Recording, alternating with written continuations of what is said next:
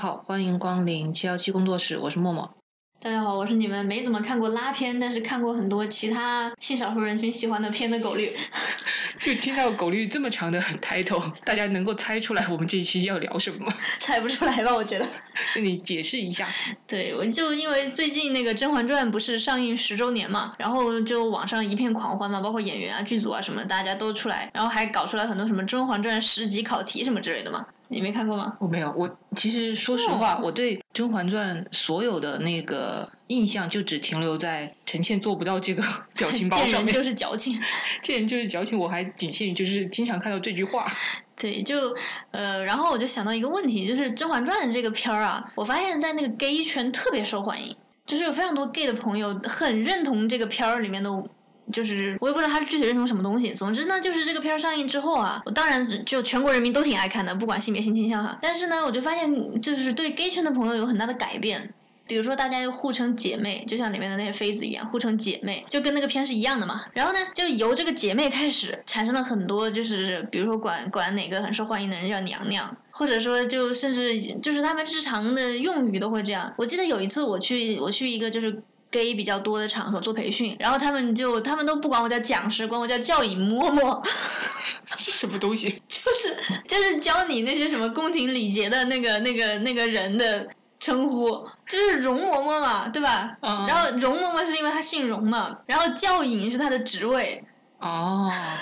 就是就是他们把把那个当时那个场景已经带入到了就是《甄嬛传》里面去了，对吧？对，就是他们把日常的生活跟这个《甄嬛传》就是无缝衔接。就感觉它已经成了那个 gay 圈的文化里面的一部分了。是的，其实这个就要不要能不能介绍一下，大概是讲的什么故事？就我不知道大家就是 是不是都看过，因为我是真的没看过，我只知道它可能好像是一个比较爽的剧吧，然后其他的真的臣妾不太了解。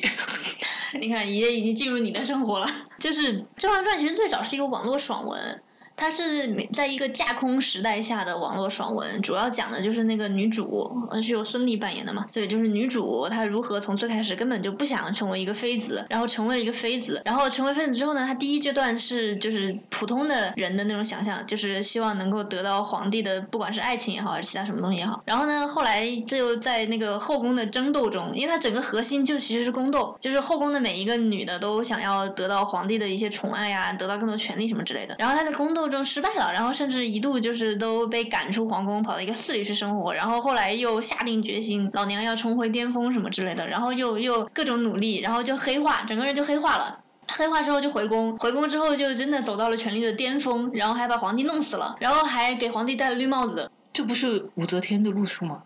呃，有有一部分确实是借鉴了武则天，然后到电视剧里面呢进行了一些改编，就是把它从架空的一个时代变成了在清朝雍正年间，然后甚至把年羹尧的故事也带了进来。总之就变成了一个有历史背景的剧，但是核心还是宫斗。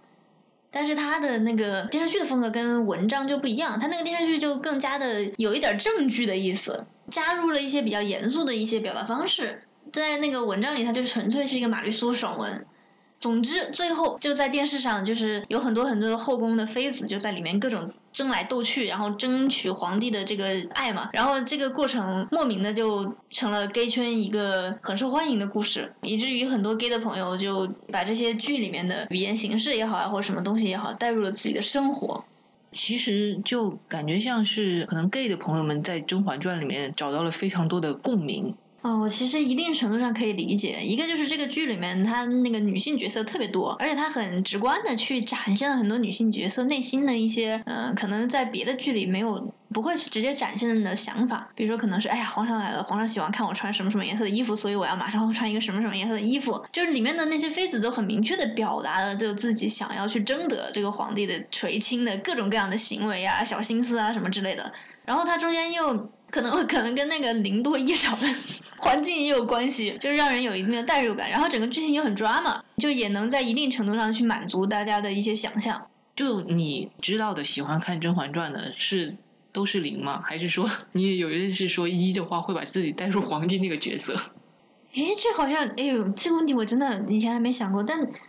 对，印象中一般都是互称姐妹的那一群人，因为我也不会直接去问人家你是零还是一，对吧？我也没有其他途径知道，但一般都是指互称姐妹的那一群 gay 的朋友比较喜欢，然后还有狂用《甄嬛传》的表情包，然后连其中有一个妃子的那个宫里的那个有多少块砖他都知道，就是里面的剧情的一部分，就是说他他说我宫里有多少多少块砖。默默露出了一脸疑惑的表情。对，因为我真的就是真的没有看过这部剧，足以见得我非常的不了解。但是我刚刚想到一个事情，就是他那个宫里，因为是。是一个宫斗剧嘛？那么就是说，这些在表面上称姐妹的人，他们其实暗地里就是一个竞争的关系啊。你也不知道那些零会不会认为他们在竞争一啊？对啊，互称姐妹。其实即使没有《甄嬛传》，他们之前也会互称姐妹嘛，对吧？哦，但但他可能就是他们看到有一个剧里面所有人都互称姐妹，然后又在就是各种抓嘛，然后又有很多什么明争暗斗。对，然后又什么皇上喜欢喝什么茶、穿什么衣服什么之类，就这样很细节的这种描绘，可能让他们找到了一种代入感。那其实听起来就还是他们在这部剧里面，其实真的就是找到了很多生活中的共鸣，所以就生活中的共鸣，所以就比较喜欢。我感觉我们要跟这中国的 gay 朋友们都道个歉，被黑的最惨的一次。不，就是 gay 的生活和《甄嬛传》里的生活，我都不是很了解。我就是从刚刚那个刚刚我们上述的描述，稍微的感受了一下。就其实就是《甄嬛传》也好，其实还有就是我们会认为 gay 的朋友很喜欢，就《康熙来了》嘛，就不管他是。当然，全国人民都很爱看，不管是什么性别、什么性倾向，但就很明显的能感觉到，在 gay 里面，他更受欢迎一些。对，其实我觉得拉拉应该也很喜欢《康熙来了》，但没有像 gay 那么喜欢。好像没有，就是我没有感觉到拉拉有什么很特别的、超乎直人的那种喜欢。我觉得，呃，gay 喜欢《康熙来了》，可能一个是因为主持人嘛，小 S 和蔡康永，蔡康永一个是他自己的身份，我觉得小 S 就是。不晓得呀，我嘴贱。对，我觉得小 S 就是有一种让 gay 非常喜欢她的气质。然后还有一个，其实我觉得是《康熙来了》的内容，就不说他一些什么，比如说什么护肤啊、美妆这这方面的。铁蹄救火的故事。铁蹄救火不是在这个里面出现的，我们先把。是吗？不是不是，你这个这个我们等会儿他是在哪出现的？好像是桃色蛋白质还是什么？就是那个桃子主持的一个，然后这个故事是大饼讲。哈，我一直以为是康熙。我记得不是康熙，应该是那哎，我们这一段先跳过。对，我们先先回到那个康熙来了。还有一个就是，我觉得它的内容里面，它其实它有展现过很多次，就是关于性别多元的内容。比如说，他会请那些跨性别的，然后上节目，然后还有一些，我记得 gay 圈天菜这个这个话题，他们还做过，应该不止一期节目。而且，就算直人来了，他们也会开一些 gay 的玩笑，就是可能会说某个男明星，就是哎呀，那个谁谁谁很 gay 啊，什么之类的。说那个谁谁谁是男同志吧，什么之类的。像这些玩笑，大家不会觉得有什么，可能是大家也能感觉到，就即使是小 S 或者是蔡康永在说这件事情的时候，他们其实就是没有什么恶意的。就只是说为了一个节目效果，而且也没有做出什么很过分的事情。而且他们跟我们在文化上的这个隔阂是比较小的嘛，所以经常也会有一些特别能引起我们共鸣的东西的存在。比如说他可能刚开完一个玩笑，说哎呀那个某某男明星是男同志，然后下一句可能就是哎呀那个跟他传绯闻的某某某，哎呀不要嫁给他，你可能会成为同妻什么之类的。对，然后就跟我们日常的那些话题就还比较接近，所以就很容易让人。产生共鸣啊，或者找到我们的笑点啊，什么之类的。其实我刚刚突然想到一个，就是也是关于开这方面玩笑的，就是清风有一次上那个节目，你记不记得？是颁奖典礼吧？不是不是，是那个事情前面是这样的，就是“风姐”这个词嘛，嗯嗯，然后。就是清风有一次，他是他那一期其实是他和陈奕迅上那个节目，然后是陈奕迅叫他峰姐。其实清风很不喜欢这个呃这个称呼，但是小 S 当时就一直开这个玩笑。后来清风可能就有点生气了，然后后来小 S 就是哭着给他道歉，然后就再到了你说的那个颁奖典礼上面，清风就是当众不是把那个语音放出来嘛，然后小 S 在那边哭着给他道歉，说自己不是不是有恶意的，不是这样的。就是你的版本是什么？就是清风跟陈奕迅的那个节目的部分，我不知道是我不知道怎么回事儿。但我听我知道的版本应该是在一个颁奖典礼上，然后小 S 在主持，主持的时候清风在下面，然后小 S 跟他开玩笑，就在那个颁奖典礼现场管他叫风姐。然后叫完之后呢，清我不知道清风当时是表情有些什么还是怎么样，总之就是给观众的感觉觉得清风可能不高兴了。嗯。结果后来回去之后，网络上就铺天盖地的，就是小 S 对那个清风不友善什么之类的。然后在这个事情里面，因为清风当天晚晚上还得奖了。嗯，然后清风就说他回去就参加庆功宴嘛，就得奖了啊，嗨了一晚上。然后第二天早上一起来就发现小 S 给他留了若干条留言，然后就是你说哪个就是哭着给他道歉，就从最开始可能很淡定，然后到慢慢的清风一直不回一直不回，然后他最后就变成了哭着道歉。然后后来清风才我不知道他出于化解还是什么之类的原因，总之在另外一个场合，清风就说啊你们不知道当时那个事情，后来小 S 跟我道歉，然后他就把。哭着道歉的音频放了出来。你这个应该是他们在那个什么《爱最大》还是什么的一个演唱会上面，然后小 S 和清风好像都是嘉宾还是什么的。就是整个那个故事，就其实我讲的是开头和结尾，然后中间那个部分就是狗狗讲的那个，然后它就是这样连接下来的。好的。对，然后“风姐”这个词就是最开始其实是因为清风后来有解释说，他他当时一直以为是小 S 叫他峰姐，后来他说他自己回看节目才发现，竟然是陈奕迅叫的。他就说他就发现自己一直错怪了小 S。你看陈奕迅神隐了，赶快出来挨打。就其实像小 S 这种看起来非常的心直口快，但是又有一点点怂的那种性格，不管是 gay 或者是直人，应该都会想要和他做朋友吧。我觉得可能还是会有代入感，嗯，就是大家在刻板印象里啊，刻板印象里啊，我强调一下，在刻板印象里会觉得 gay 好像嘴都很毒，嗯，但是其实大家在展现这个嘴毒的这个面相的时候，可能也会有一些担心，就是哎，我嘴这么毒，人家会不会觉得我是个 gay，或者我嘴这么毒，人家会不会觉得我是个泼妇什么之类的，就会有这样很怂的这个这个感觉嘛。所以小 S 这种性情其实很容易让很多普通人产生代入感。然后也可能会有一些嘴不敢那么毒的人，他可能心里内心也有很多很多的就是吐槽，但是他不敢说出来，害怕说出来之后人家就觉得他对吧太 gay 了，或者你太毒了什么之类的，他可能也会憋住。然后这样的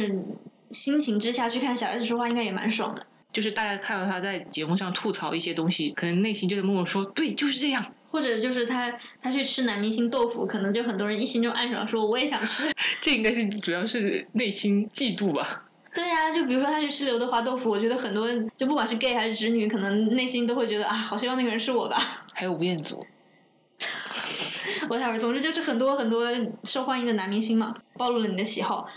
啊，吴彦祖，谁不爱吴彦祖呢？说到吴彦祖，就是你记得之前有看到过一个，是他发了一个 Twitter 还是发了一个什么吧？说啊，说他自己有一个某个部位很长时间没有用过，一直在闲置中。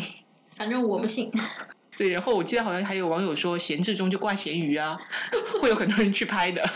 何止是拍呀，会抢起来了好吗？而且应该是不分性别的疯抢，就不管什么性别，应该都都会想要去抢那个。但他不建议，不一定愿意卖，这是一个卖方市场好吗？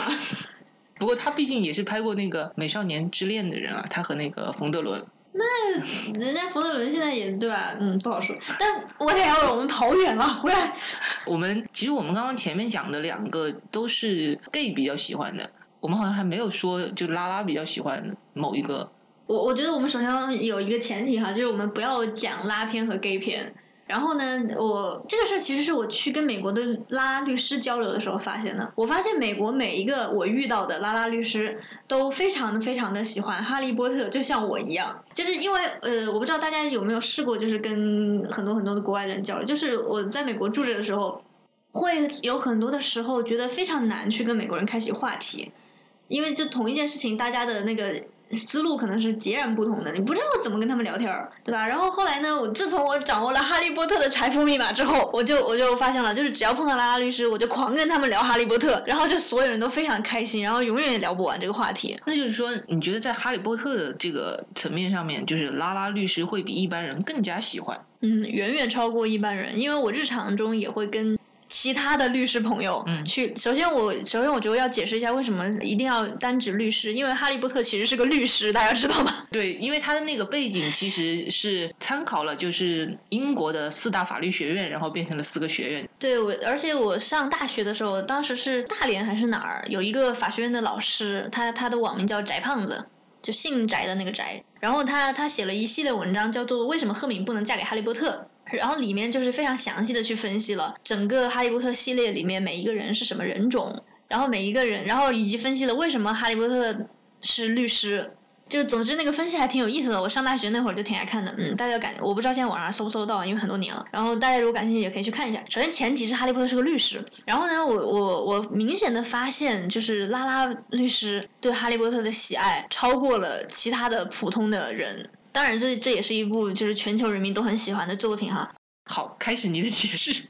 对，然后后来我一开始没有想那么多，我就我就觉得可能是凑巧啊什么之类的。嗯，就是你知道我遇到的每个拉拉律师都是很狂热的那种哈利波特粉，就我我自我认同已经属于比较狂热的那一款了。就是我们去那个环球影城的时候，我印象特别深刻。我去环球影城的时候是我两个呃也是美国的拉拉朋友，然后他们是一对儿，他们俩带我去的，就他们的心态可能就是带着侄子去游乐园玩的那种心态。结果去完他们说，工作的时候看你那么认真，那么像个律师，我的天天呐，一进那个哈利波特的那个地方，就就整个就是回到了十岁的那种感觉，就是整个都在那撒欢，每一个地方都让我觉得非常好玩。然后我我觉得我已经是一个非常狂热的哈利波特粉丝了，就是那个整个城堡里每一个细节我都能讲得出来，就是渊源是什么之类的。就各种各样的细节我都能感受到，对我还会念好多咒语，但这不是重点。总之就是我觉得我已经是非常狂热的粉丝了。结果我去了美国之后，我发现那里的拉拉律师都比我狂热。比如说我第一次发现能够跟一个拉拉律师聊哈利波特，是因为我在他办公室里看到了 拉文克劳学院的那个院徽，就是他挂在他办公室一个非常显眼的地方。然后然后我就开始跟他聊，诶。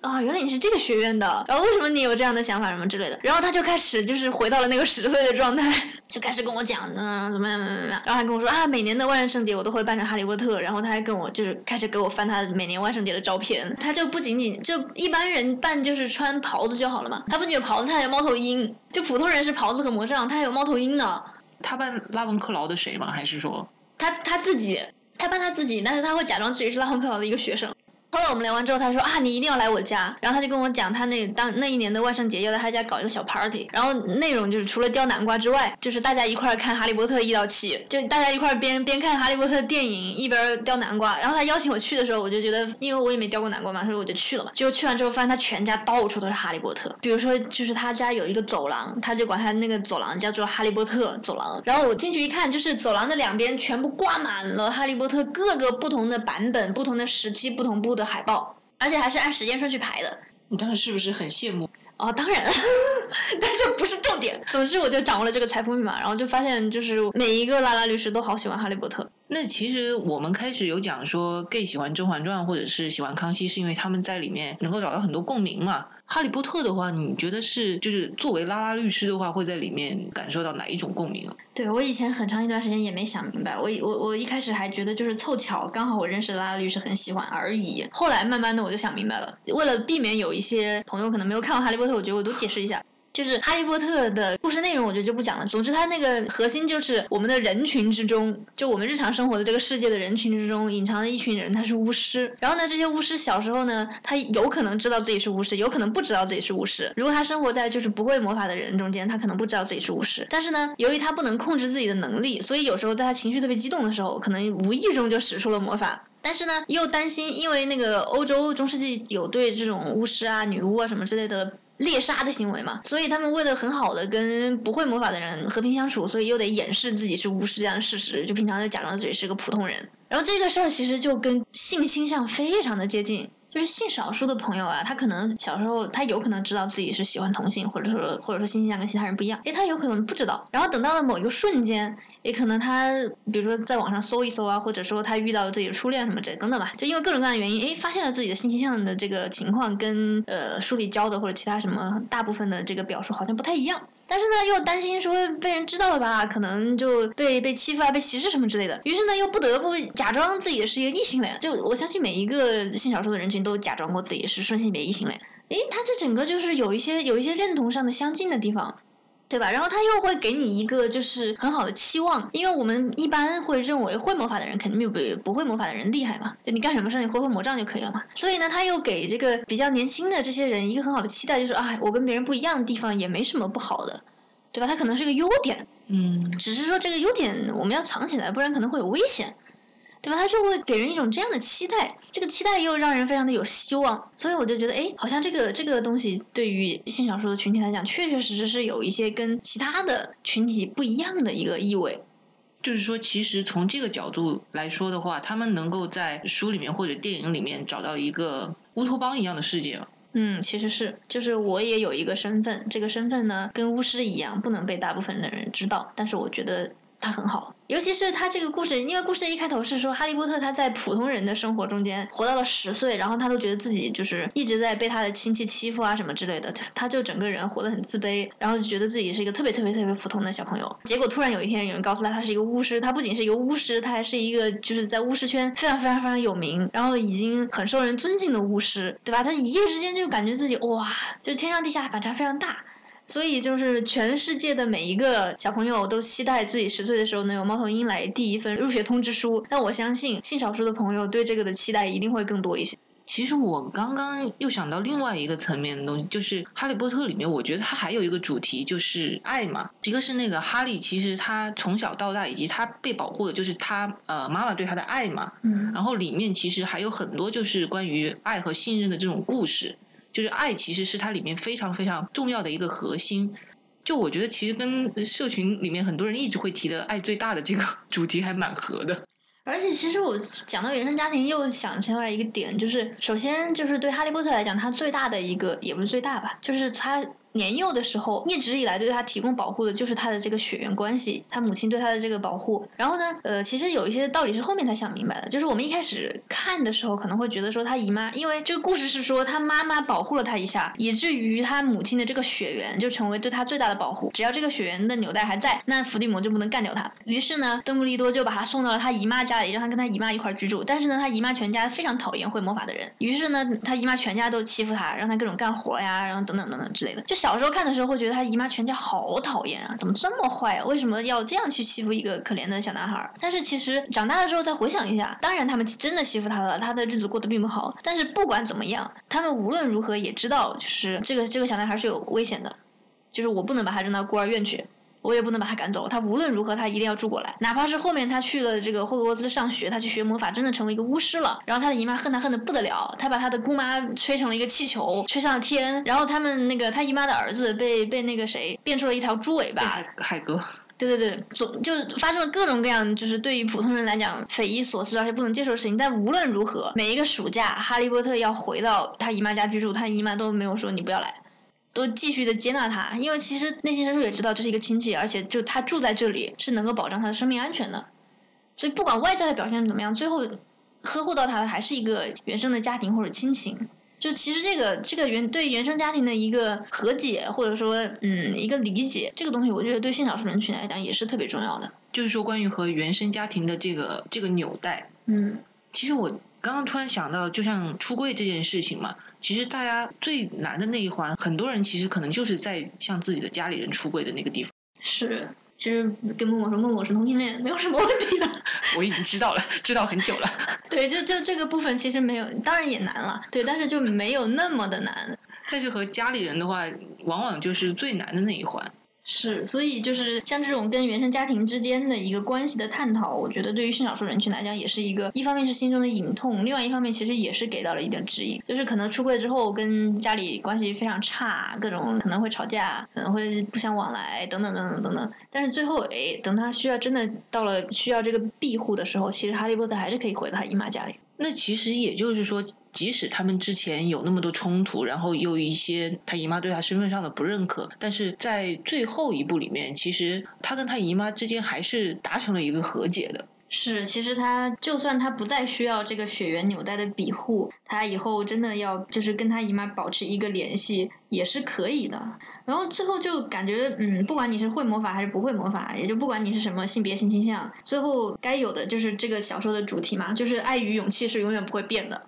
我们好温馨哦！我觉得我们可以用这个温馨来做一个结尾了。然后最后再放那个音乐是吧？你第一反应就是想到是哪个音乐？片头曲，海德薇。啊，对，我我我就想的是海。